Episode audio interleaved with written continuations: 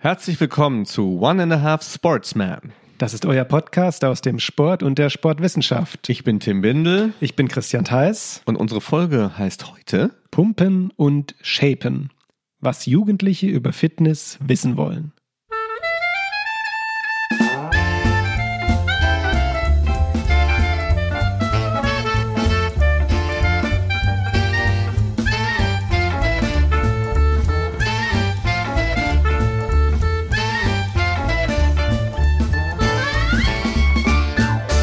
Und wir sagen willkommen in 2021. Ui, ja, Neues Podcast-Jahr. neues Jahr.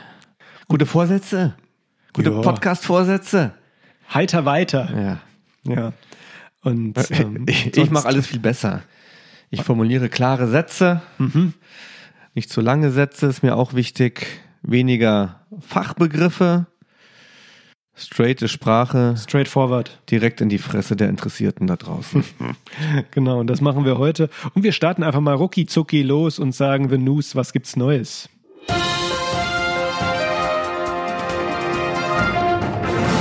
Jetzt bin ich mal gespannt. Und was gibt's Neues, Christian? Tim, wurdest du beschenkt? Ich wurde beschenkt. Ah, ich wurde reich beschenkt mal wieder. Ja. Ja. ja. Max, komm, wir teilen jeder ein Geschenk von Ja. uns. Eigens. Ich, was war da? Ähm, Was hast du bekommen? Okay, ähm, passt auch zur, zur, zur Verbindung zum Podcast, weil das hier schon mal genannt wurde. Ich habe einen bodenlosen Siebträger bekommen. Ach, schön. weißt du, was es ist? Ein Siebträger ohne Boden. Wie funktioniert das? Erklär. Ja, das ist praktisch ein, ein Siebträger für eine, ja, für eine Espressomaschine, der ähm, keinen Auslauf hat, sondern praktisch das Sieb, ähm, ja, wo das praktisch direkt aus dem Sieb heraustropft, was für eine besonders gute Crema sorgen soll. Ach, wie schön. Ja, und sieht optisch auch gut aus, wenn es da raustropft. Ich habe es noch nicht so ganz raus, weil da muss ähm, der Mahlgrad des Kaffees wirklich perfekt sein, sonst spritzt der sehr leicht. Ja, so ist das. Das Äh, war's. Also, ich habe mich sehr gefreut. Sehr schön. Ich habe Bücher bekommen. Zum Beispiel habe ich mich gefreut über das neue Buch von Joachim Meyerhoff. Mhm. Äh, das habe ich den Titel gerade gar nicht parat, aber äh, Jo- Joachim Meyerhoff hat tolle Bücher. Und ähm, sein aktuelles handelt ja davon, das ist ein Schauspieler, ähm, wie er vor zwei Jahren einen, einen Schlaganfall hatte. Und er kann, ist, ein, ist ein toller Beschreiber. Also ihm geht's wieder gut, aber er ähm, beschreibt einfach, wie, wie sich das anfühlt und, und was das, was das mit ihm machte in der Situation. Und er findet so tolle Worte. Ist also wirklich ein Wortfindungsvorbild für mich. Joachim Meyerhoff, alle Bücher absolut empfehlenswert. Alles autobiografisch. Ja, das ist sein, Ah. ist sein Leben auch. Also Kindheit, Jugend, junges Erwachsenenalter. Äh, Amerika ist vor allem zu empfehlen. Da beschreibt es er so im Alter 17, 18 und da ähm, verbringt er ein Auslandsjahr in Wyoming und das ist, es ist echt sehr gut. Mhm. Kauft Auch schön zu, schön zu lesen. Super, auch, ja. super, super gut. Oder auch inhaltlich. Also, also das geht halt dann meistens nirgendwo. Es sind Beschreibungen, das mag ich gerne, weil das Leben, wenn man, wenn man aufmerksam ist, irgendwie bizarr und genug ist, um es zu erzählen. Wenn man die richtigen Worte findet, ähm, wird alles irgendwie zum Abenteuer, finde ich. Oder kann ich eins teilen Mhm. im Thema The News? Ist jetzt schon ein bisschen her, aber ähm, ja, die Fitnessstudios sind geschlossen und ich ähm, bin ja ein Läufer sonst, also ich kann mich Mhm. auch gut draußen vor der Tür ähm, bewegen und das Leben hat sich dann für mich das erste Mal besonders dargestellt. Wir hatten das Thema auch in unserer letzten Episode kurz. Weihnachtsbeleuchtungen habe ich ganz, ja, zu schätzen gelernt. Ich habe in meinen Jog, in meinen Laufrunden, ja, ähm, bin ich viel aufmerksamer geworden für diese ganzen unterschiedlichen Weihnachtsbeleuchtungen vergangenes Jahr. Und da muss ich sagen, da gibt's von, ach, wie schön, bis zu, um Gottes Willen, Ja. gibt's wirklich alles.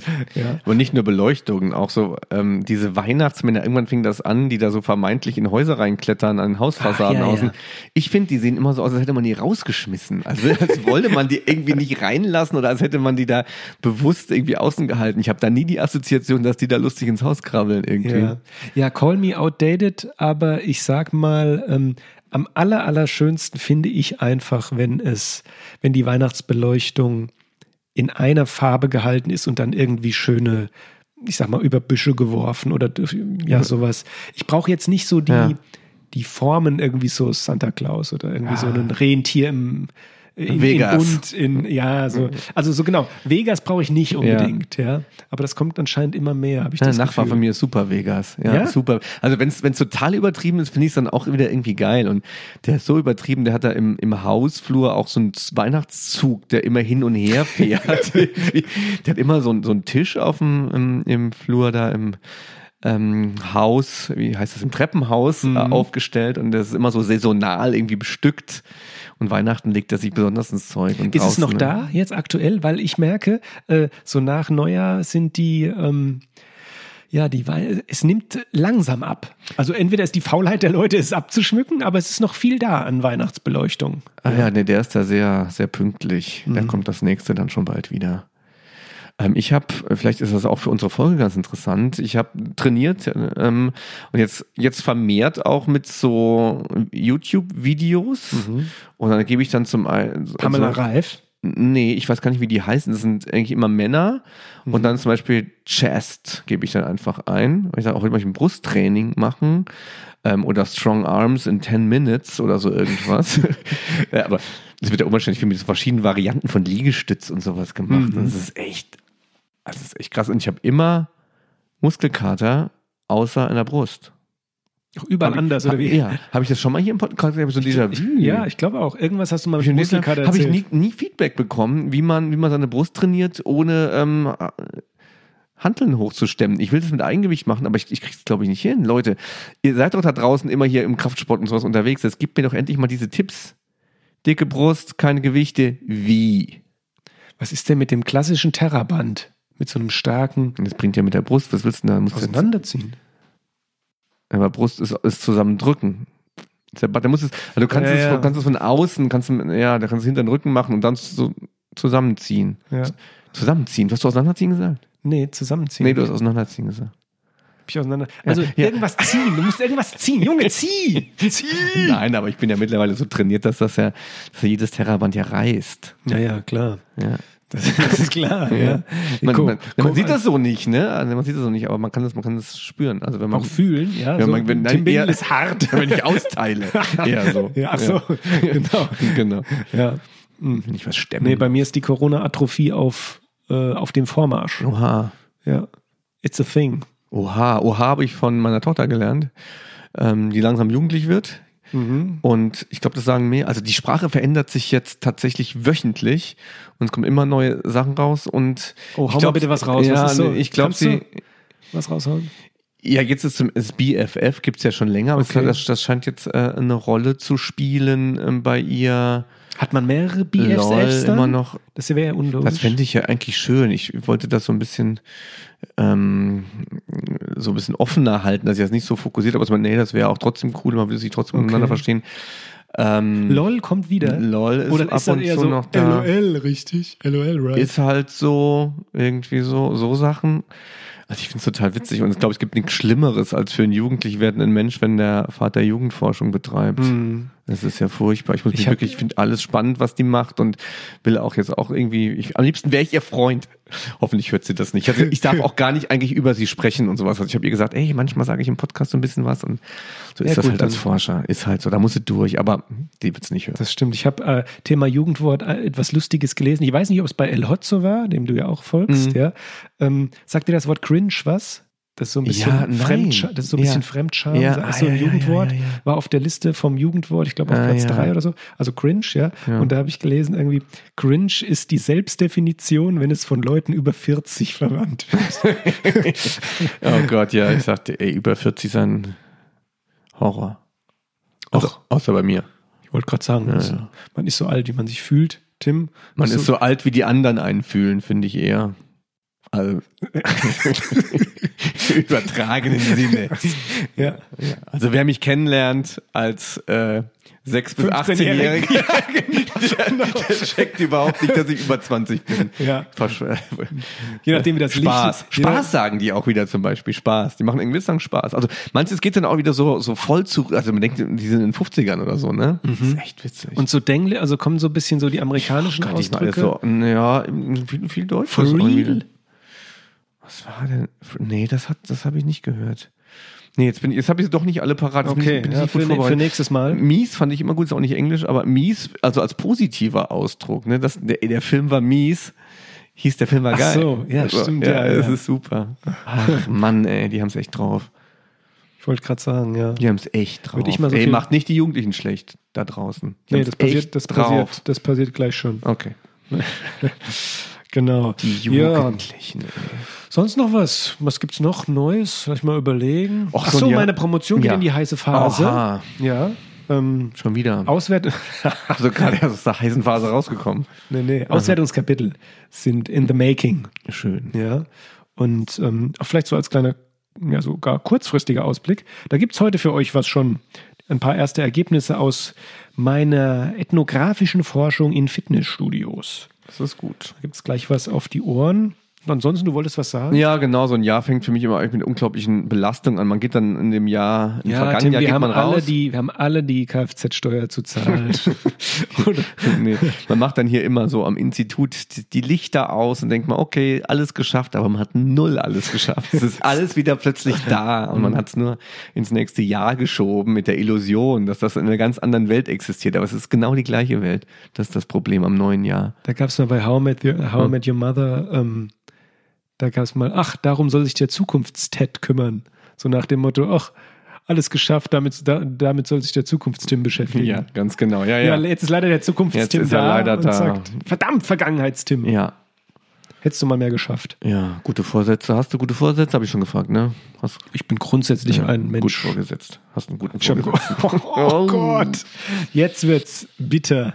Ja. Ach je. Nee, alles, alles Lass mal safe. Inhalt hier machen. Ja, genau. Wir jingeln uns mal aus The News raus. Ähm, schreibt uns, was bei euch Neues gibt. Vielleicht gibt's ja auch spannende Vorhaben. Wer von euch, wir kriegen ja auch mittlerweile geschrieben, dass der ein oder andere eine Promotion anstrebt. Das freut uns natürlich, wenn wir dazu unseren Teil beitragen, als ähm, ja auch eine Motivationsaspekt. Ähm, ja. Und äh, wenn ihr was Spannendes habt, schreibt uns das, weil unsere QA-Folge kam gut an. Es freut uns, dass sich der ein oder andere wiedererkannt hat. Und ähm, ja, weiter geht's.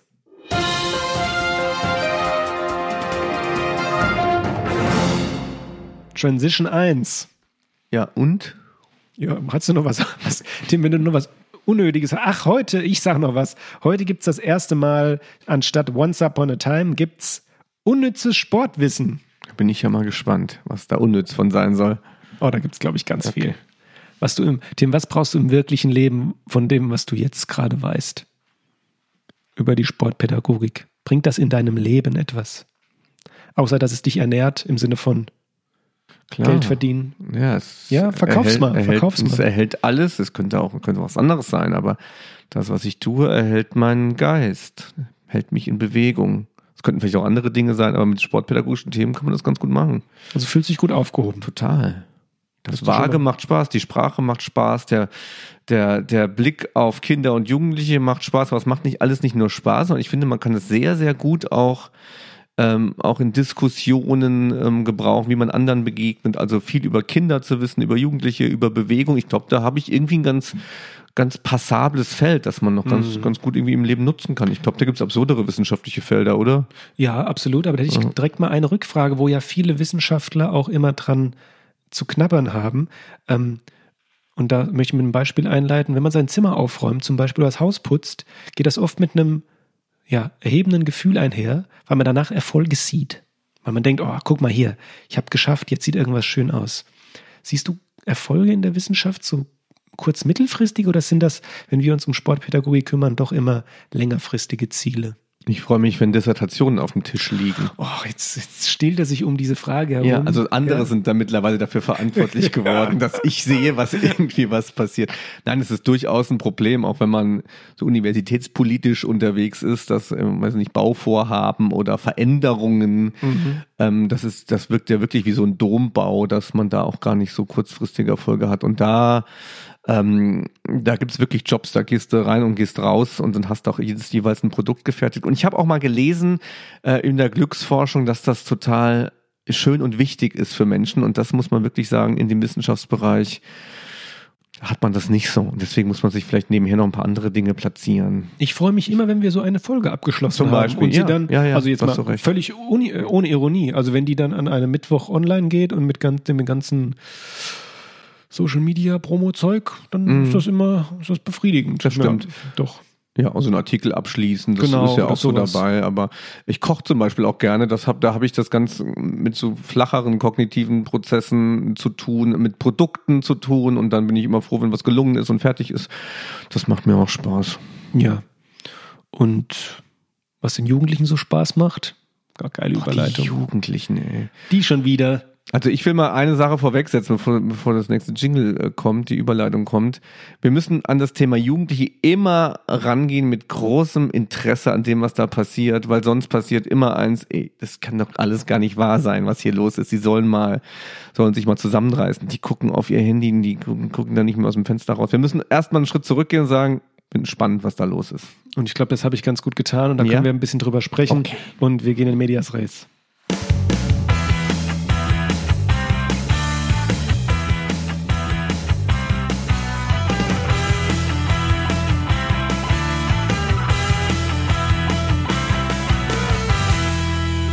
Dann noch ein Song für die Playlist, bevor wir anfangen. Tokotronic. Heißt es vielleicht auch so? Das haben sich die Jugendlichen selbst aufgebaut, ist jedenfalls der zentrale Slogan von dem Hit. Ich glaube, es auch Jugendliche. Und das, was mir bei Tokotronic immer gefallen hat, auch wenn ich es nicht durchweg mag, ist so diese Idee von einer Jugend, die auch das, das Erwachsene, das eingefahrene Erwachsene zerschlagen kann. Also dieses, diese Umgestaltungswille. Ob wir den jetzt auch im Ja. Fitnesssport finden, Christian, Genau. da kannst du uns vielleicht mehr sagen. Also hau rein. Ja, wir haben das Ganze heute mal genannt Pumpen und Shapen, was Jugendliche über Fitness wissen wollen. Ähm, vielleicht als kleiner Prolog nochmal. Es dreht sich hier um erste Ergebnisse aus meiner Dissertation. Was und für eine schöne Folge ist das denn? Ja, genau. Und Ja. ähm, damit ihr da draußen ganz äh, grundsätzlich mal, also einen grundsätzlichen Wissen bekommt, was ich gemacht habe, ganz kurz abgerissen. Ich habe über zwei Jahre ethnografisch, das heißt teilnehmend sozusagen auch, ja, also in teilnehmender Beobachtung ähm, in Fitnessstudios geforscht und habe parallel beziehungsweise darauf aufbauend, parallel und darauf aufbauend ähm, Experteninterviews mit Jugendlichen durchgeführt. 42 Stück und habe mich ähm, einerseits, und jetzt kommen zwei Begriffe, die vielleicht ähm, ja, nochmal interessant werden. Einerseits um kulturbeschreibende Aspekte gekümmert, das heißt, was die ganze jugendliche Fitnesskultur ausmacht und weiterhin um ein Phänomen und um das Phänomen Wissen und Wissenskulturen dieser Jugendlichen und dem Fitnesssport. Und wir werden heute ein bisschen über beides sprechen mit einer, ähm, mit einem Blick auf das Wissen, wenn nämlich das ist ein ganz interessanter Punkt im Fitnesssport, nicht nur der Jugendlichen, sondern auch, ja, sowohl der jugendlichen Kulturen, aber das lässt sich bestimmt auch auf Erwachsene übertragen. Und womit wir, glaube ich, aufräumen sollten, Tim, äh, da kannst du auch etwas dazu sagen. Das soll er hier kein, das schön, soll ja. er hier kein Monolog Ja. werden? Ähm, Schade. Bin ja. schon eingenickt. Ich wollte so halb. sagen. Ich war schon ein bisschen, war schon ein bisschen Ähm, weg. Warum können wir denn Ja. überhaupt von der Kultur sprechen? Vielleicht sollten wir das nochmal klar machen. Oder warum macht das das Ganze interessant?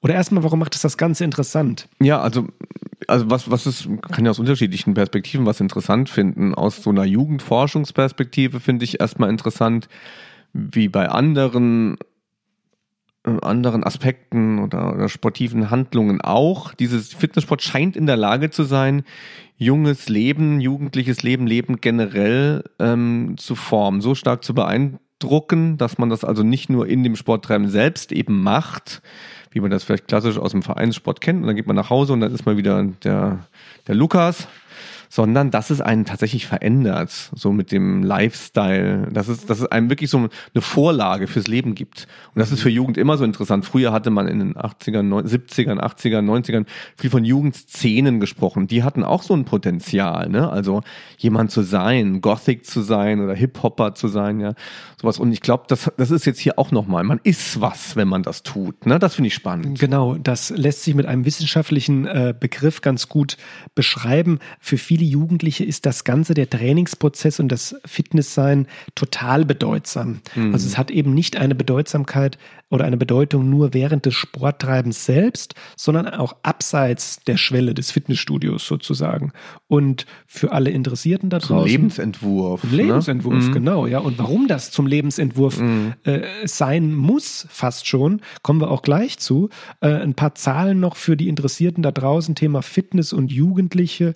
Also die ähm, die äh, Trainierenden in Fitnessstudios bei Jugendlichen 13 bis 18 Jahre haben sich in den Jahren 2013, da waren es ungefähr 900.000, bis ins Jahr 2018 mehr als verdoppelt Tendenz steigend. Also wir sind bei über 1,8 aktiv Trainierenden. Das war jetzt die letzten Zahlen von vor zwei Jahren. Das äh, wird noch weiter nach oben gegangen sein. Das heißt, für uns Sportpädagogen ist das Ganze natürlich erstmal interessant, weil ein großer Teil der Jugendlichen das machen, aber auch aus anderen und da hat auch der Kollege, der mir gegenüber sitzt und auch ich den Teil dazu beigetragen, aus ethnografisch hergeleiteten Diskursfeldern. Das heißt, wo kann man denn da mitsprechen überhaupt mit dem Thema Fitness? Und Tim hat es eben schon gesagt, Totalität. Also vielleicht nochmal zur Erklärung. Äh, Ethnographie, das ist so ein wissenschaftliches Verfahren, das auf den Mitvollzug setzt. Also man will dabei sein, ja, man äh, will mittendrin sein, wo die Aktion ist und will, will das Feld, darf man spricht ja von Feld, ähm, man will das beschreiben. Also wer, wie sieht's da aus? Wer macht damit? Was sind da so die Themen? Da kommt ja auch dein,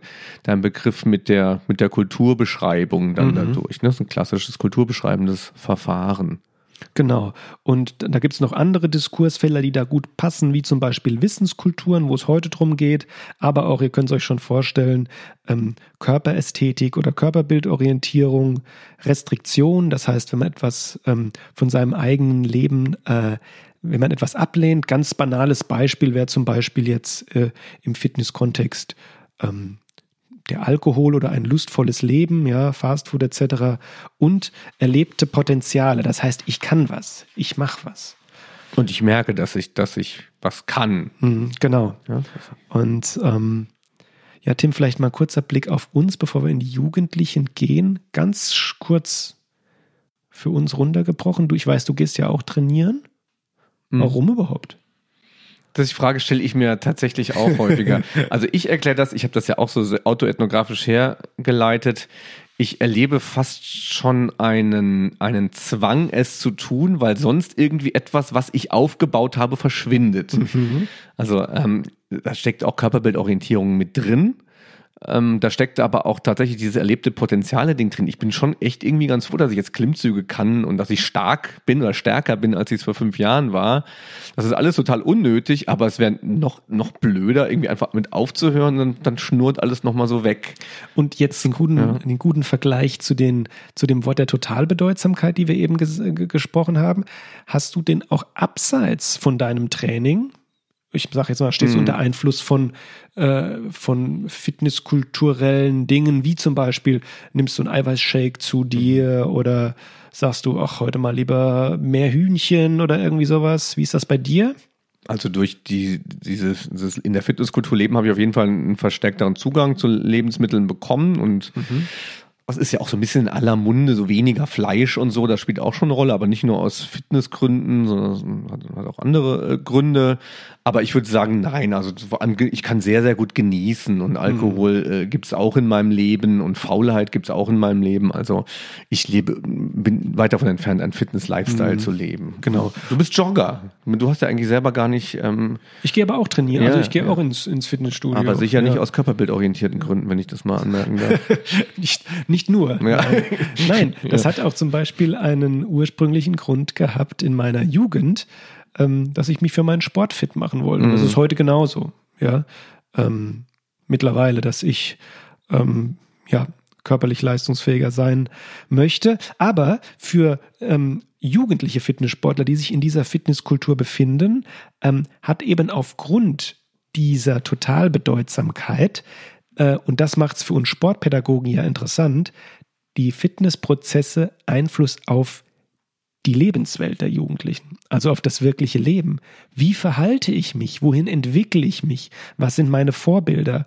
Und das sind ja grundsätzliche Fragen, die in mhm. äh, gar nicht unbedingt sportpädagogische, sondern pädagogische Fragen, ähm, die sich mit der Jugend beschäftigen. Also ich bin im Alter von 44 ja unter gleichaltrigen Freunden zumindest eher ein Exot, das zu machen. Da, da rümpft man also eher noch die Nase so. Also ne, Körperbildorientierung in meinem Umfeld spielt keine Rolle, sage mhm. ich jetzt mal. Aber in die Jugendlichen reinversetzt, glaube ich, da muss man sich wirklich mal vor Augen halten, dass das auch schon ein gewisser Druck entsteht. Es ist, es ist glaube ich, ab einem gewissen Alter ein Standard reingekommen, einen bestimmten Körper zu haben, eben kein Lauch zu sein als äh, Junge und einen Bizeps auch vorweisen zu können. Da kann man sich sicher auch lossagen von, aber das ist ähm, deutlicher in der jugendlichen Kultur drin, als das in meinem Jugendalter war. Genau, und da möchte ich geneigt die zwei ähm, Kernkategorien präsentieren, die ich herausgearbeitet habe, wenn es um die Motive des Fitnesssporttreibens geht. Und das ist einmal, wie könnte es doch anders sein,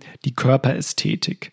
Und die möchte ich mit einem Beispiel gerade mal ähm, euch präsentieren. Äh, ein Jugendlicher hat gesagt, Zitat, naja, natürlich trainiere ich, um einen besseren Körper zu haben als die anderen, aber nicht so vollgepackt, eher athletisch, fit.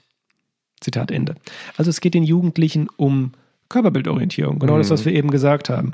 Ähm, inwieweit dann die verschiedenen, ja, äh, speziellen Ausprägungen sich darstellen, kann unterschiedlich sein. Aber eine Kernkategorie ist ganz klar die Körperbildorientierung hinsichtlich der Körperästhetik. Mhm. Die zweite, jetzt wird es vielleicht etwas ja, komplexer und spannender. Wir hatten darüber schon mal gesprochen und ich nenne das immer ganz gerne, weil du hast das metasportive Effekte genannt. Und ähm, ich habe das herausgearbeitet als Alltags- und Lebenswelteffekte. Ich möchte das mal kurz klar machen, was das zum Beispiel ist. Ein, eine Jugendliche hat gesagt, wenn ich beim Umzug helfen soll, finde ich das peinlich, wenn wer sagt, nee, das ist mir jetzt zu schwer oder so. Ich meine, das fängt ja schon mit den Wasserkisten an, wenn du die in die Wohnung tragen musst. Das heißt, Zitat Ende. Das heißt, da geht es der Jugendlichen oder den Jugendlichen auch darum, ihr Leben abseits des Sports besser meistern zu können. Da spielen beispielsweise auch Gesundheitsthematiken mit rein, bessere Haltung haben etc. Ähm, das alles fällt unter diesen Alltags- und Lebenswelteffekten. Und ähm, das Wissen, was die Jugendlichen letztendlich benötigen, wo wir vielleicht gleich noch drauf zurückkommen, ist, das Ziel der Körperästhetik und der Alltags- und Lebenswelteffekte am schnellsten, einfachsten, sichersten zu erreichen. Mhm. Also man muss, muss immer wieder mal relativieren. Ne? Die Jugendlichen gibt's natürlich nicht und da gibt's ja auch viele, die sich davon abwenden, sagen, was für ein Mist brauche ich nicht, können mit meinem Körper zufrieden, wie auch immer. Ähm, wir sehen, du hast es ja anfänglich erwähnt mit den Zahlen, wir sehen, es interessiert einfach sehr viele Jugendliche. Ne? Es ist zu einem, einem großen jugendlichen Thema geworden. Aber die, die, diese dieser Standard des Körpers, der hat sich schon stark verändert. Witzigerweise habe ich vor kurzem den Film Bodyguard gesehen mit Kevin Costner äh, und Whitney Houston, muss Anfang der 90er äh, veröffentlicht worden sein. Und der ist ja Bodyguard und der Typ sieht einfach ganz normal aus. So, heute würde der von The Rock gespielt werden oder so, ne? Genau. Also das, das, das ist auch so eine Entwicklung, vor allem bei dem Mann, da jetzt schon deutlich, es ist eine zweite Welle des Bodybuilding eigentlich. Ähm, du hast eben gesagt, Bodybuilding spielt nicht so eine große Rolle. Oder bei mit den Motiven jetzt, also Körperbildorientierung ist genannt. Aber man, es ist eine Art von Bodybuilding. Ja, ne? Bodybuilding ne? habe ich jetzt assoziiert, oder nee, hm. nicht assoziiert. Also Body, wirkliches Bodybuilding ist ähm, wirklich mit einem Wettkampfcharakter, mm, okay. dass ich dann mich auf der Bühne präsentieren mhm. möchte. Ja, deshalb sehen sich die meisten Jugendlichen ähm, auch nicht als Bodybuilder, weil sie sagen, nee, ich mache ja keinen Wettkampf. Ja, also das Wort Bodybuilding ist ganz ja. klar besetzt mit dem Wettkampfcharakter. Ich möchte auch noch dazu sagen, weil ja. du es gerade angesprochen hast, es dreht sich bei meiner Forschung natürlich um eine qualitative Forschung, selbstverständlich. Ja, das ist nicht über quantitative Zahlen ähm, messbar, sondern es geht darum, erst Hypothesen aufzustellen und lässt sich natürlich nicht, wie du auch vollkommen richtig gesagt hast, auf alle Jugendlichen dieser Kultur ähm, äh, beziehen, aber es sind ganz klare Tendenzen und dadurch auch Hypothesen aufstellbar und darum geht es ja, hier. Also eine große, große jugendkulturelle Bewegung, kann man fast sagen, die Mhm. da auch untersucht wird. Und auch mit qualitativer Forschung kommt man natürlich äh, auch an die, an die Hardware einer solchen Szene ran und wie sich jemand auf dieser Hardware quasi entwickelt, äh, wie sich dazu positioniert, das kann man da nicht mehr machen. Aber die Forschung ist sehr, sehr wichtig, eben als Feldforschung, um zu verstehen, was passiert da eigentlich? Was ist da eigentlich los? Das fand ich ganz spannend, was du gesagt hast. Und da äh, würde man sagen, hey, Gesundheit und Jugend, wie passt das eigentlich zusammen? Also Gesundheit, ich beginne gerade mir Gedanken darüber zu machen, über Gesundheit und sowas und wie ich vielleicht altere oder die Treppe hochgehen kann. Kann doch nicht einer mit 16 schon sagen, ich muss Wasserkästen die Treppe hochschleppen und muss brauchen eine gerade Haltung. Was ist denn da los? Ja, doch, das ist genauso der Fall. Ja, dass die, das Krafttraining, Fitnesstraining, ähm, die Jugendlichen, die das angesprochen haben, haben das äh, teilweise sogar ähm, äh, verschrieben bekommen von, von einer Arztseite, dass dann gesagt wird, mach das, dann hilft dir das, also als klare Implikation. Ähm, aber was eben auffällt, und das muss ich da noch hinzusagen, zu, den, zu der Gesundheit und zu den ähm, Wasserkisten, ja, oder zu, beim Umzug helfen, das ist stets in Korrelation, beziehungsweise nicht in Korrelation, sondern in, äh, jetzt brauche ich das richtige Wort, also in, Koinzidenz, ähm, gleichzeitig ja, auftretend. richtig. Ja. Das ist das richtige Mhm. Wort. Zu Körperästhetik. Mhm. Das heißt, Körperästhetik findet immer statt. Mhm, Egal, mhm, mhm. welche anderen, ähm, welche anderen Motive Jugendlichen im Fitnesssport haben. Mhm. Es ist zumindest immer eine hinreichende Begründung, warum man ähm, keine, keine zwangsläufig notwendige, ja, aber immer eine hinreichende Begründung, ähm, in, äh, im Fitnesssport aktiv zu sein. Was bringt da eigentlich der schöne Körper? Ja, das ist immer die gute Frage, ja. Das äh, argumentieren Jugendliche völlig unterschiedlich, ja. Viele sagen, oder einige, da gibt's von, die, die Bandbreite reicht von bessere Chancen bei der Partnerwahl bis zur klassischen Assoziation. Und jetzt kommen wir vielleicht auf das Thema Social Media, ja, mm. bis zur klassischen Assoziation, dass sich mit einem schönen Körper, dass damit ein schönes Leben verbunden wird. Mhm. Weil wenn wir in äh, auf Instagram schauen und uns die Fitness-Influencer ähm, ja, anschauen, die fotografieren ihren tollen Körper nicht vor äh, der nächsten Mülltonne, sondern vor schicken Autos mit schönen Frauen oder schönen Männern in tollen Urlauben und stellen sich dementsprechend dar, dass die Assoziation nachleg, naheliegt, sehe ich schön aus, habe ich ein schönes Leben. Und das ist sehr komplex zu verstehen. Du hast ja schon einen, einen so einen Trend genannt, so mit äh, Digitalisierung oder dem Aufkommen von Social Media als, als Trend. Ich würde auch sagen, das ist für Jugendliche eine ganz relevante Sache. Also man wächst da auch mit seiner Identität auch in, in diesen digitalen Bereich rein. Also da, die Postbarkeit des Lebens hat sicher den Körper auch nochmal als ein, eine, da, eine Leinwand im Grunde ähm, deutlich nach vorne gebracht. Mhm. Ne? Und gleichzeitig gibt es zwei weitere Trends, die zu erkennen sind. Da kommt so einiges zusammen. Das ist so der Trend der Entmaterialisierung. Also ähm, ich ich kaufe mir keine CDs oder Schallplatten mehr, sondern das ist alles in der Cloud, ne? Und Bücher auch. Und es, es ist super schwierig. Jugendliche brauchen fast keine Objekte. Fast keine Objekte.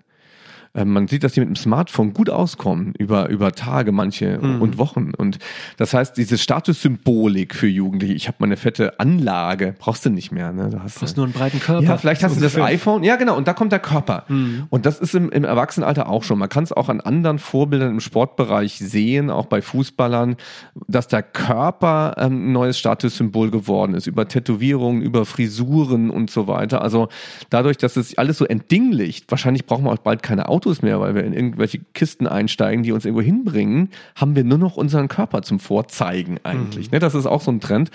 Und der dritte Trend, den wir schon lange haben, der fast kein Trend mehr ist, ist sowas wie Public Health. Das ist ein, ein, einfach Gesundheit in all äh, ihren Aspekten, von der Alarmampel, ob da Zucker in den Sachen drin ist und weiteres und ähm, äh, Sitzen ist das neue Rauchen. Wir sind seit 20 Jahren in einem, in einem fast gesundheitstotalitären System unterwegs, so, wenn man so möchte. Ne? Und das, das zusammen würde ich so als grundlegende, also Nährboden für so eine Jugendkultur sehen. Genau, immer mit dem Punkt, und deshalb haben wir das auch als Vortitel so genannt, immer mit dem Punkt, letztendlich durchs Pumpen aber was zu shapen. Mhm. Also durch die, durch, durch das Training, durch die, wie auch immer, durch die Trainingsaktivität, den Körper dahin zu shapen, wo immer mein persönliches Schönheitsideal sich befindet. Mhm. Das kann übrigens variieren innerhalb dieser Jugendkultur. Das ist nochmal ganz deutlich herauszustellen. Es ist nicht immer der, der die dicksten Arme hat oder ähm, das äh, äh größte Gesäß ist ja bei zum Beispiel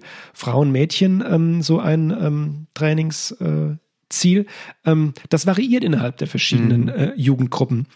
Aber jetzt möchte ich nochmal konkret ganz kurz auf die, auf die, auf die Frage dann äh, oder auf die Aussage, was Jugendliche über Fitness wissen wollen, denn äh, kurz eingehen. Und da geht es einfach darum, und darum geht es auch in meiner Forschung, dass Wissen benötigt wird, was äh, Handeln, ich bespreche mal ein bisschen langsamer, weil es vielleicht jetzt ähm, einfacher zu verstehen ist. Also Wissen wird benötigt, was eine Trainings- und Lebensanpassung empfiehlt, also was praktisch Handeln empfiehlt. Und durch dieses Handeln möchte ich mein Ziel erreichen. Fertig. Das Wissen, was dieses Handeln legitimiert, ist unglaublich wichtig für den einzelnen Jugendlichen, denn kann sein, dass das schlechtes Wissen ist, kann sein, dass das besseres Wissen ist, wie auch immer. Mhm. Aber ich möchte auf schnellstem, einfachsten und insbesondere sicherstem Weg durch Training mein Ziel erreichen. Mhm. Also ich möchte praktisch nicht drei Jahre trainiert haben und keinen Progress haben, wie man so im, im Fitti-Deutsch ja. sagt. Und das ist für die Jugendlichen wichtig, eben ähm, selbst legitimieren, also sich selbst Wissen aus den unterschiedlichsten Quellen ähm, ja, zu ähm, akquirieren, wo sie äh, ihr eigenes Training und Leben, das heißt Ernährung, Verhalten, wie auch immer, legitimieren können. Mhm. Das ist ja gar nicht so leicht. Also man, die, die klassischen, es geht ja tatsächlich darum, etwas zu lernen, sich Wissen anzueignen. Und immer die klassischen Institutionen, die Wissen vermitteln, wie Schule und Elternhaus, die haben ja in den meisten Fällen gar nicht das, was da benötigt wird. Wo bekommt man es also her? Ja, die haben in dem Kontext zumindest vollkommen verspielt. Mhm also ich weiß nicht, ob ich mit meinen Eltern oder ich, ich versuche mich jetzt mal in ein jetzt aufwachsendes Kind oder Jugendlichen zu versetzen, ob die wirklich auch wollen, mit ihren Eltern darüber zu sprechen, ist nochmal was ganz anderes. Es wird ja eigentlich den Grundsätzen einer Jugendkultur entgegensprechen, ähm, sich dann mit den Erwachsenen ihre Kultur erklären lassen zu müssen. Ähm, gut, anderes Thema, aber grundsätzlich Wissensquellen für Jugendlichen. Wo kriegen Jugendlichen ihr Wissen her? Das ähm, das Banalste würde sich, glaube ich, jeder vorstellen, ist der Trainer, die Trainerin im Fitnessstudio. Dann geht es aber schnell weiter. Freunde, Zeitschriften, Social Media, Internet, aber auch der Sportunterricht, den dürfen wir auch nicht vernachlässigen. Auch da ist Fitness ein Thema. Aber inwieweit da Fitness so abgebildet wird, wie es die Jugendlichen in ihrer Jugendkultur wiederfinden, das ist natürlich nochmal eine ganz andere Frage. Mhm.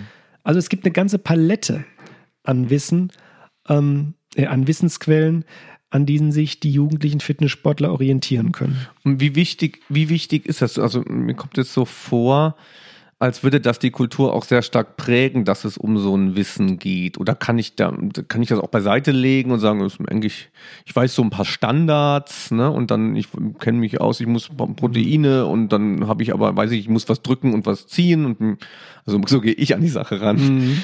Äh, reicht ja vielleicht auch, oder? Ja, da sind, da fällt doch auf, dass die Sportwissenschaft, ich versuche es jetzt mal so auszudrücken, die Sportwissenschaft, die Grundsätze, die jetzt du genannt hast, keinen Absolutheitsanspruch haben in diesen, in diesen jugendlichen Kulturen.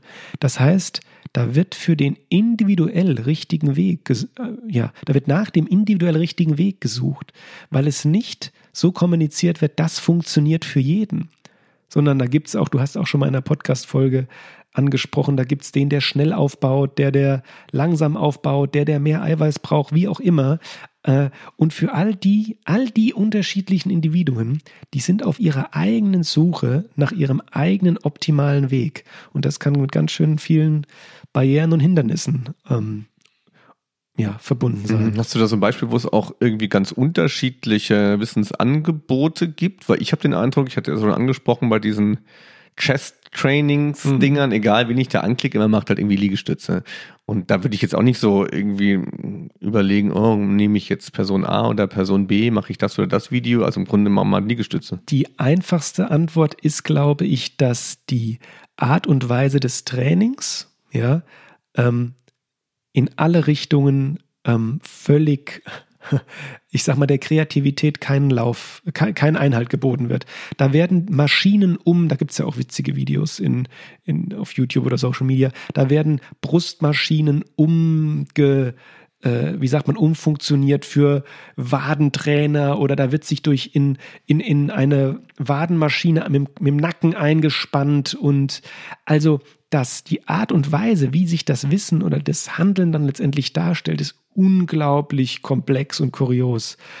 Ähm, die Jugendlichen sind sich diesen Widersprüchen, das muss man aber ganz klar nochmal sagen, die sind sich denen durchaus bewusst. Ich möchte nochmal eine, ähm, einen Jugendlichen zitieren, der ähm, einerseits sagt, ach, ich finde, diese Mythen sollten mal aufgedeckt werden, diese Fitnessmythen. Und weiter, die einfachste Antwort ist, dass man es sich, dass man es nicht sicher wissen kann. Jeder hat eine andere Meinung. Wenn dir jemand nett und sympathisch erscheint, dann vertraust du ihm. Jetzt, da, du schon so viel Wissen selbst angesammelt hast in deiner Forschung, wir können ja da gleich noch ein bisschen weiter das vertiefen. Wie würdest du Fitness-Influencer werden? Weißt du, wie du gut ankommen würdest? Was wichtig wäre? Wie würdest du es aufziehen? Ja, das ist. Du bräuchtest erstmal selbst ein Body. Also du bräuchst wahrscheinlich selbst sichtbar, oder? Oder das geht nicht mhm. anders, ne? Du kannst da nicht dich als Lauch hinstellen und sagen, ich habe hier das fette Workout, oder? Also es gibt es, unterschiedlich. Also es gibt natürlich auch unterschiedliche Arten von Fitness-Influencern. Was zum Beispiel viele, ähm, äh, viele Jugendliche auch wertschätzen, ist, was vielleicht zum Beispiel dieser ganzen aktuellen For More Reality on Instagram-Debatte ähm, nahe geht, ist dass Körper nicht hinter Filtern oder schweren Bearbeitungsprogrammen verdeckt werden. Das stört schon viele Jugendliche enorm, ja, mhm. dass praktisch falsche Wahrheiten vorgegaukelt werden. Das ist der eine Pol. Die anderen, die anderen, das sieht man auch in den Zahlen ganz klar, es ist, es muss Daily Content passieren, also es muss ein stetiger Austausch passieren mit den Jugendlichen äh, und was und da kann ich auch nochmal mit dem Punkt verbinden, ähm, wenn dir jemand nett und sympathisch erscheint, dann vertraust du ihm. Wir müssen uns davon verabschieden, dass eine Vertrauensbasis nur noch zwischen Face-to-Face -face mm. geschehen kann. Wie wird man denn zu jemandem, der nett und sympathisch erscheint? Gilt das? Ja, indem ich dich zum Beispiel anspreche mit das, es gibt so mhm. bestimmte Floskeln oder Phrasen, die finden sich bei ganz vielen der großen Influencer immer wieder. Zum Beispiel, liebe Freunde, wie geht's euch heute? Schreibt mir mal eure Meinung. Das heißt, diese Einbahnstraße von ein Influencer schickt seine Inhalte nach draußen an viele Einzelne, wird da aufgebrochen und wird aktiv eingefordert, dass die Einzelnen zurückmelden, was auch immer. Eine ja? sehr moderne Kommunikationsform, ne? Sicher mhm. auch eine sehr nebulöse und irgendwo auch brüchige und suggestive äh, Kommunikationsform. Aber dadurch ist ja Fitness eine unglaublich moderne, moderne Kultur. Ja, absolut. Man muss natürlich immer in der Sache auch ähm, beobachten, nenne ich das Wort jetzt mal, beobachten, dass diese Kommunikation mit den Followern oft natürlich auch mit der Vermarktung bestimmter fitnessspezifischer Produkte zusammenhängt. Sei das jetzt der neueste Eiweißshaker, sei das jetzt das neueste, die neuesten die neuesten Schuhe oder was auch immer, ja, das ist doch auch auffallend, dass in diese Vertrauensbasis dann doch auch immer was Kommerzielles mit reinfließt. Von irgendwas müssen die InfluencerInnen ja auch leben, weil Sicher? das hört sich ja nach einem krassen Job an, wenn du sagst, die brauchen Daily Content und du müssen alle anschreiben. Also das ne, das ist ein Job. Keine Frage, das ist ein Job. Ja. Äh, eine Sache, ich könnte natürlich jetzt hier noch zwei Stunden weiter erzählen, aber eine Sache ist mir besonders wichtig, dass ich die hier noch unterbringe. Thema Wissen und Wissensquellen. Und das ist ähm, liegt mir am Herzen, weil mir das besonders aufgefallen ist. Ich habe ähm, meine ethnografische Forschung in drei unterschiedlichen Fitnessstudios betreiben können. Äh, in einem niedrigpreisigen, in einem mittelpreisigen und einem hochpreisigen Fitnessstudio.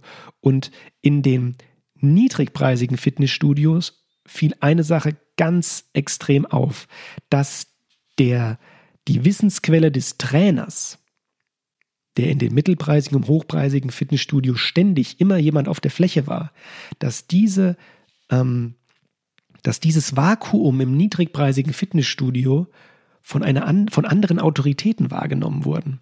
Das heißt, die Jugendlichen haben Wissensbedarf gehabt, hatten aber keine Ansprechperson im Sinne von eines von mir aus qualifizierten Trainers. Und dieses Vakuum wurde dann von anderen, auch teilweise erwachsenen Autoritäten Witzig. eingenommen. das kenne ich aus meinem niedrigpreisigen Fitnessstudio, ja. in dem ich mich äh, befinde. Mhm. Die aber, also ich möchte denen jetzt ihre Qualifikation nicht absprechen. Ich möchte nur sagen, dass die, deren Qualifikation nicht überprüft ist. Das sind fucking Locals dort ja. meistens. Ne? Ich bin immer total stolz, wenn mich so ein Local so grüßt. Irgendwie so ein ja. so ein Superpumper äh, mich irgendwie genau. wiedererkennt. Genau. Und was das Allergeilste ist, wenn, wenn jemand gefragt zu werden, ob man da einem so an der Handelbank hilft sich hinter den ah, stellt und dann, ja. dann dass da so die Rest, die, die fünf Kilo, die er da nicht mehr schafft, die noch irgendwie zu tragen. Und, und das kann man nämlich gut und schlecht machen. Und ähm, genau, man kann zu viel helfen, das, das machen die meisten, aber die sind dann ganz froh. Ähm, wenn sie von, wenn ich das mache, ich mach's ganz gut, glaube ich. Fragst du noch immer brav. Ich lass sie fast sterben. Wie viel willst du? Ich habe immer total Schiss, dass ich das gar nicht packe, da wieder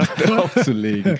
nee, aber ich weiß, was, was du oder nee, ich kann verstehen, dass das passiert, wenn, wenn man die Trainer und Trainerinnen da nicht so sichtbar sind, dass das wie ein informeller Ort ist, quasi. Mhm. Und in, an informellen Orten entstehen natürlich solche Strukturen. Das ist ja eigentlich total spannend, ne? Und das da habe ich ja viele Assoziationen mit. Das wäre jetzt auch sowas für Streetwork, wo man sagen würde, ey, da müssen jetzt die richtigen Leute eigentlich hin, ehemalige Bodybuilder so, ne, die irgendwas hinter sich haben, auch ein bisschen Scheiße gebaut haben so und die jetzt irgendwie gut trainieren, denen die richtigen Sachen sagen und ein bisschen auch dahin führen, wo sowas auch sehr positiv sein kann und von den Gefahren wegzuführen, weil was ist denn mit Substanzen, mit illegalen Richtig. Substanzen und so? Hast du da was noch für uns parat?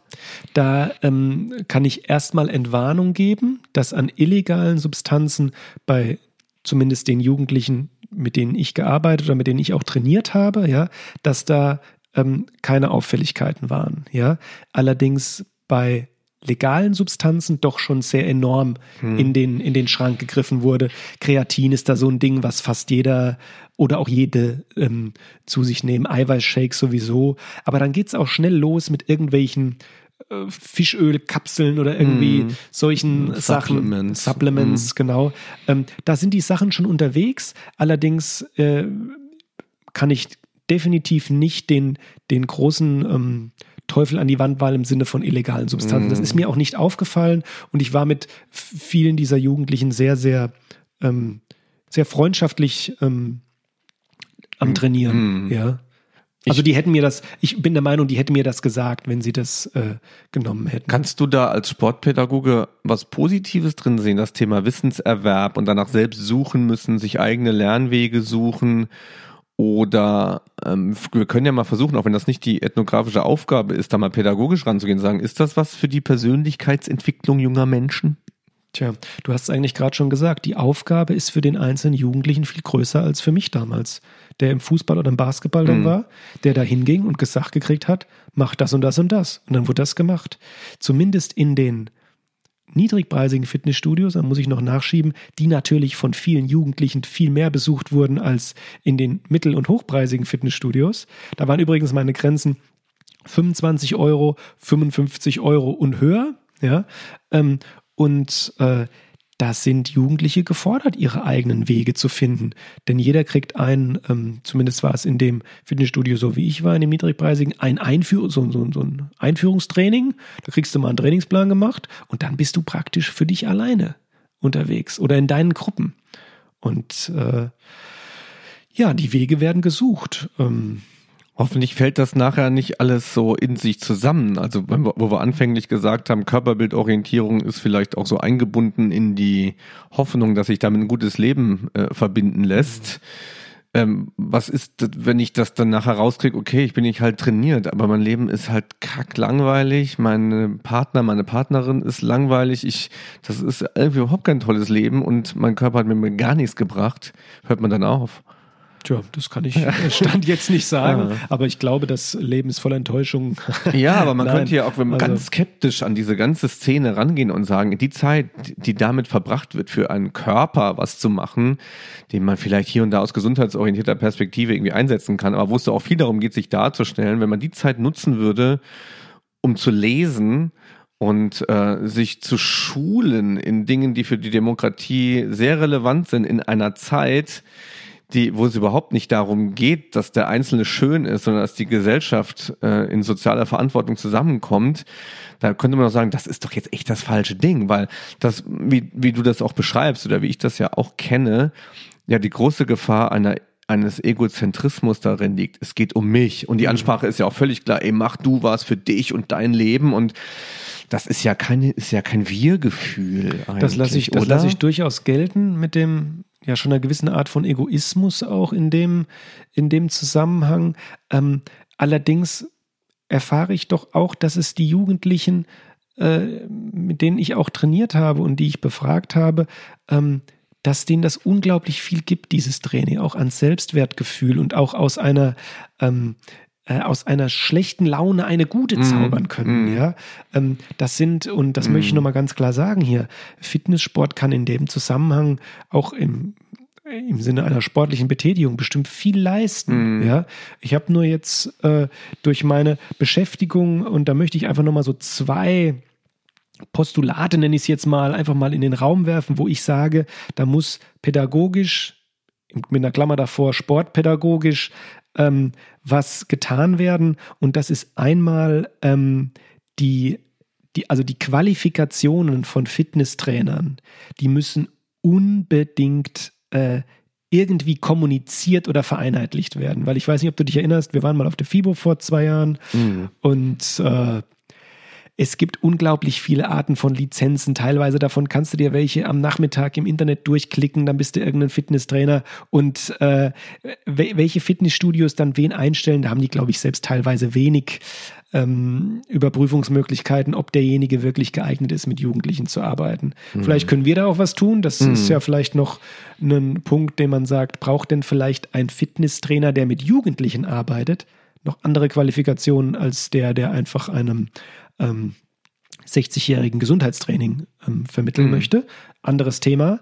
Und zweitens, ähm, das geht jetzt ein bisschen über die Disziplin hinaus. Und da muss ich doch noch einmal, wo ich das Ganze doch auch als sehr wertvollen Sportbereich erfahren habe, den ganzen Fitnesssport, doch noch einmal kritisch werden und sagen, also in den sozialen Medien und auch dem Fitnessstudio selbst sollte man mal über, ich sag mal, Verbraucherschutzaktivitäten nachdenken, was diesen Mittelchen für Funktionen, äh, Mittelchen, ich sage jetzt legalen, also legalen Supplements für Funktionen zugeschrieben werden. Weil da erhoffen sich doch Jugendliche, also der ein oder andere, die ein oder andere, äh, ja, Erträge daraus, die trainingswissenschaftlich nicht haltbar sind. Ja, es ist ja immer schwierig, so einen moralischen äh, Finger das ist ja toll und viele argumentieren ja auch ja besser, als wenn sie auf der Straße rumhängen und, und so. War gar ne? kein moralischer Finger. Es war nur eine Sache, die ich war. Also ja, nee, aber du sagst ja, du sagst ja schon auch, ähm, eine, eine fitnesspädagogische Zuwendung zu dem Thema ist schon sinnvoll, ne? Ja, eine Ausbildung, okay. eine Ausbildung. Also insofern ähm, nimmt man ja auch wahr, dass nicht alles, was da passiert, so gut ist. Ne? Man kann das Ganze total zerschlagen, sagen, das alles an sich ist total affig. So, ich soll was Vernünftiges machen und nicht in der, in der Industriehalle irgendwie stehen und auf, weiß ich nicht, Gewichte hochheben und wieder ablegen und dabei mhm. äh, von Werbung berieselt werden. Das kann man ja wirklich gleich äh, aber gut, okay, so ist es irgendwie. Aber an dem Punkt kann man dann, kann man dann schon auch sagen, da steigt man dann ein und macht was Gutes draus. Ne? Genau, über den Besser Punkt bin als ich, was Schlechtes so, ne? Genau, über den ja. Punkt bin ich auch schon heraus, das mhm. irgendwie zerschlagen zu wollen, ja, ja. weil ich das auch selbst erfahren habe, dass das einem Menschen auch vom Gefühl her, also vom, vom Sporttreiben viel geben kann. Und das gibt auch vielen Jugendlichen viel. Und das finde ich auch toll. Nur es gibt halt bestimmte Phänomene innerhalb dieser Kultur, die bedürfen halt auch einer kritischen Zuwendung. Ja, also ich meine, was rechtfertigt einen auch äh, der Kritik so, ne? Ähm, jetzt kann man sagen, okay, die, weiß ich nicht, gehen nicht raus und machen das irgendwie in der Halle oder die, denen ist das Internet so wichtig, aber viele Dinge, da gibt's ja auch immer so eine Jammerei mit dann digitaler Demenz und da gucken so viel auf die, auf die, auf die Handys drauf. Aber viele Dinge lassen sich eben auch einfach nicht stoppen und wir als Wissenschaftler, so wie wir es beide betrachten, für uns ist so interessant, zunächst einmal zu beschreiben, was genau passiert da, um dann vielleicht auch pädagogische Handlungen, wie du es angekündigt hast, ne, mhm. ne, fitnesspädagogisch reinzugucken, überhaupt erst entwerfen zu können. Genau. Sonst kommen nämlich Vorurteile und es ist nicht alles gut oder schlecht, sondern wir müssen erstmal, bevor wir gut oder schlecht sagen, sagen, was passiert da? Genau, und das ist sozusagen ein breiter Blick, den ich in meiner, wir werden vielleicht noch die ein oder andere Episode haben mit einer anderen Fokussierung auf meiner Dissertation. Das war so mal ein erster Eindruck auf ähm, was Jugendliche wissen wollen, nochmal kurz von mir zusammengefasst. Also es geht letztendlich Jugendlichen im Fitnesssport darum, bestimmte Motive und heraussticht da einfach auch die natürlich die Körperästhetik durch ihr Wissen, was ihr Handeln dann legitimiert, schneller, wie auch immer besser, sicherer erreichen zu können. Das ist das, was Jugendliche in dieser Jugendkultur wirklich kennzeichnet und was diese Prozesse nochmal bedeutsam macht, ist, dass ähm, keine klaren Autoritäten, keine klaren Wissensquellen in dieser Subkultur, äh, in dieser Kultur, ähm, äh, ja, äh, wie sagt man, also keine klaren Autoritäten Ex existi existieren, ja, ja, existieren, genau. Und das macht, das stellt die Jugendlichen vor Herausforderungen, eben ihren eigenen Weg zu finden. Große Chance auch für Sportstudierende, die nicht ins Lehramt gehen. Also ich überlege ja auch immer so, wie geht's weiter, wo sind die Jobs? Ich glaube, dass wir in Zukunft in diesem ganzen Segment unwahrscheinlich viele Möglichkeiten haben, ähm, gute Jobs auch äh, zu finden, dass die Studierenden die Möglichkeit haben und wir darauf eben auch ausbilden können. Ja? Also da ist so dieses Vakuum gerade, dieses Nichtwissen, das äh, erzeugt ja quasi die, die, die, den Ruf nach Expertise den Ruf nach Neuem auch. Es gibt ja auch Fitnessökonomen und so weiter. Wir können auf mhm. dem Markt sehr, sehr viele Arbeitsplätze auch einnehmen mit gut ausgebildeten Sportstudierenden. Genau, damit es auch in Zukunft noch heißt, pumpen und shapen.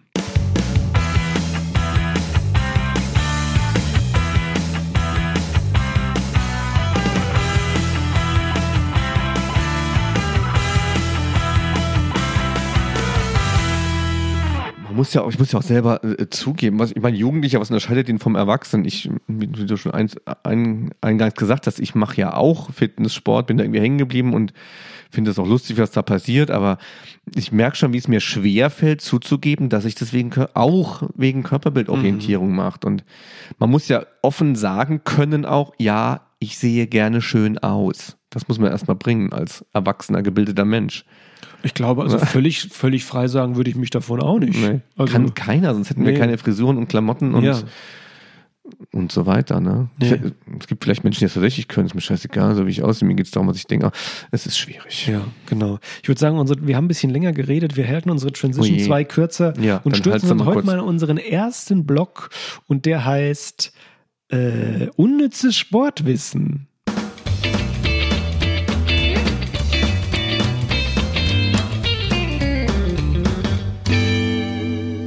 Jo, Christian, da bin ich echt mal sehr gespannt. Da musst du auch anfangen, weil ich offen gesagt schon ähm, seit ein paar Minuten drüber nachgrübele, was, was von meinem Sportwissen unnütz sein kann. Deswegen musst du leider. Ich habe was für euch und es kommt aus meiner Sportart, aus dem Basketball. Und das wissen viele gar nicht. Die sagen heute alle, yo, zwei Punkte Wurf, drei Punkte Wurf.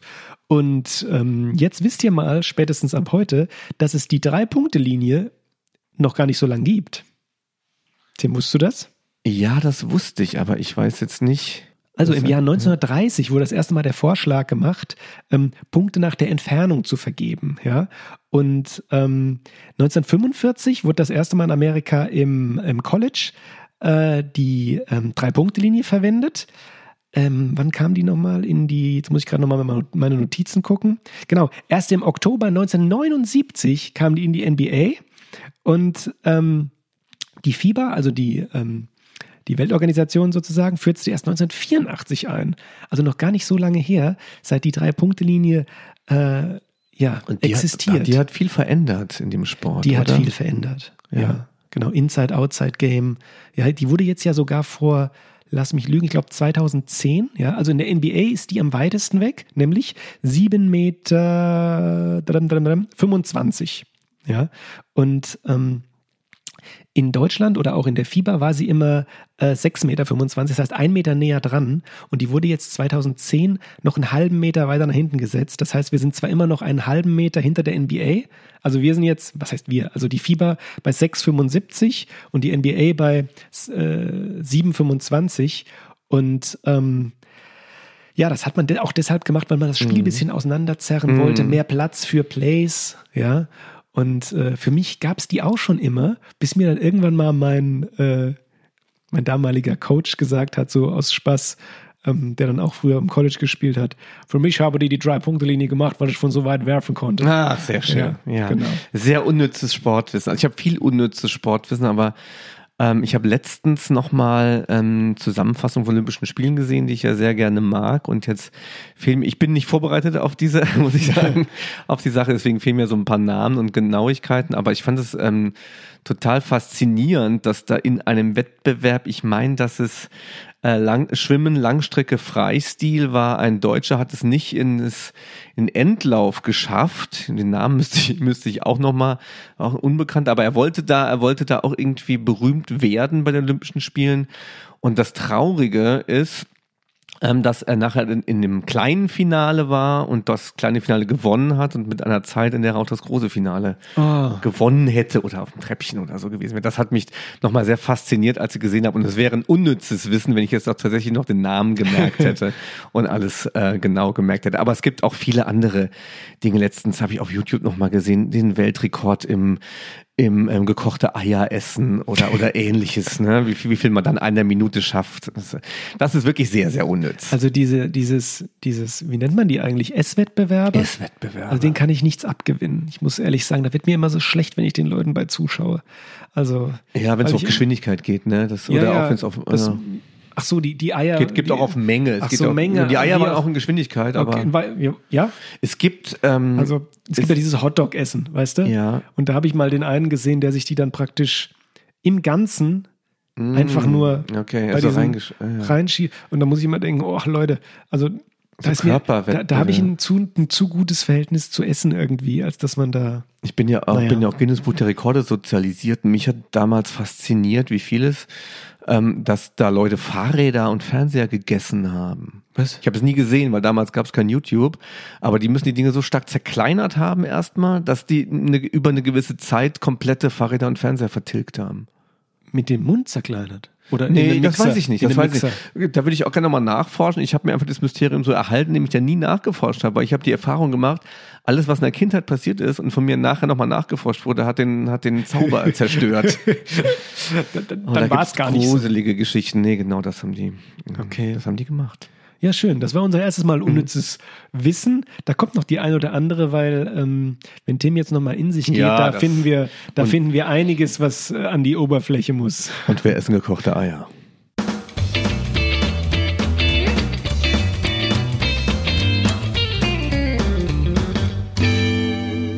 Ich denke, das war doch ganz gut ins neue Jahr gekommen. Ja, das ähm, war doch auch schon mit deiner Arbeit hier, dass du die hier so äh, präsentieren konntest mit, mit, ja. mit Interviewausschnitt. Das hat mir sehr, sehr gut gefallen. Schön. Wir müssen häufiger mal Folgen machen, wo du da äh, so im Vordergrund bist mit so Forschungsgeschichten. Ja, also es hat mir jetzt ja, auch, freut mich gut. auch, dass da jetzt schon ja. die ersten Ergebnisse mhm. mal hier herausposaunt werden können. Ja, ja, hätte genau. man noch viel machen, noch viel. Also ich bin da dann eher so für die Grundlagenfragen zuständig. Da interessiert mich natürlich auch, was unterscheidet eigentlich den jugendlichen Fitnesssportler von dem jungen Erwachsenen oder von, ne, mhm. was das Potenzial gerade von dieser Thematik für Jugend ist. Ne? Das, das, da bin ich, im Moment bin ich auch wieder sehr stark an Jugendforschung und, und solchen Dingen interessiert. Ich finde halt die eine Sache ist so krass, die ich immer wieder im, im Zusammenhang mit Fitnesssport, das vielleicht noch so als kleiner Ausblick, dass wirklich diese, diese ja, diese, diese Lebensweltbeeinflussung oder die, ja, generell, eigentlich kann man auch sagen Lebensbeeinflussung, gar nicht Lebenswelt, sondern Lebensbeeinflussung der Jugendlichen eben auch abseits vom Fitnessstudio erfolgt, um diese Ziele des Fitnesssports zu erreichen. Das heißt, es ist ja vollkommen klar, wenn ich ein Sixpack haben will und mir abends irgendwie vier, fünf äh, Big Macs reinfeuere, da wird's eng, ja, aber da, da hört's ja nicht auf. Es fängt nämlich an mit, ja, da wird Schlaf programmiert, da wird der Wasserhaushalt gemessen, da wird nicht mehr auf Partys gegangen, wo geraucht wird, ähm, also weil man den Rauch nicht passiv einatmen möchte und möchte auch keinen Alkohol trinken. Also das ist ja eine, ähm, wenn ich so an meine Jugend zurückdenke, ähm, ja, es oh Gott, was habe ich passiv Rauch eingeatmet und hat es ja. mir geschadet? Wer weiß. Trotzdem jetzt ein knallharter Fitnesssportler geworden. Ja, genau. Nein, also, also wenn das Ganze wieder aufmacht, kommt ihr mal ins Mombach McFit, seht ihr Tim Bindel, können wir mal ein bisschen zusammen pumpen. Könnt ihr Tim Bindel mal fragen, kannst du mir mal helfen? Ich bin einer von, nee, ich bin ja einer von denen, die ungefragt Wissen verbreiten dort. Du, ach, ah, hast, Ey, du, hast, du, hast du das Vakuum einer Autorität eingenommen? Nein, überhaupt nicht. Ich bin da ganz schüchtern und letztens wurde ich aber das war ganz schön, wurde ich von einem, der den Podcast hört, im McFit angesprochen. Hör auf. Ja, und weißt du was? Der hat gerade aktuell den Podcast gehört. Geil. Völlig, völlig verrückt, oder? Ist, ja. da, da ist ein Riss in der Matrix. Schöne Geschichte. Ja. Schön. Und was hat er gefragt? Was, was verstehe ich? Was hast du da gesagt? Oh, ich muss aufhören mit diesen Klischees. Ja, das stimmt. Machst du da Jugendsprachen nach und das klingt dann immer so? Nee, nee, nee, das ja. war so eher so Assi-Pumpe. Okay. ja, darf man ja auch mal ein bisschen. Ja, hier, man, Leute, man muss ja drüber, ja. wenn man nicht selbst drüber schmunzeln kann, was dann denkst macht's du, keiner. Was denkst du, wie die Jugendlichen uns blöd nachmachen und genau, über uns lachen? Also das ist ja, ja, ja. Das Versuchen einen denk, auf witzig zu machen. Sie wären da Cringe. Die, wir haben es nicht drauf. Die Jugendlichen, die haben es drauf. Ja. Richtig cool. Alle, alle Jugendlichen haben es richtig krass drauf. So, das war jetzt nochmal ein Shoutout an die Jugendlichen. Ja. Äh, machen wir Feierabend für heute. Ich würde auch sagen, wenn das ein Jugendlicher gehört hat, den Podcast, bitte sofort melden. Ich würde oh, mich ja. würde das interessieren, so auch eine Altersstruktur bei den Hörerinnen mhm. und Hörern. Ja. Jugendliche, ich würde mal sagen 12 bis 18, 18 safe. melden. Ja. ja. genau. Ja, das war One and a Half Sportsman. Ähm, ihr habt eine Frage? Haben Sie gar nicht, ne? Nee, ihr habt heute keine. ich habe eine Frage. Christian Theis hat heute eine Antwort gehabt. genau. Das heißt, äh, wir sagen Tschüss und Tschüss sagen Christian Theis. Und Tim Bindel. Macht's gut. Danke fürs Zuhören.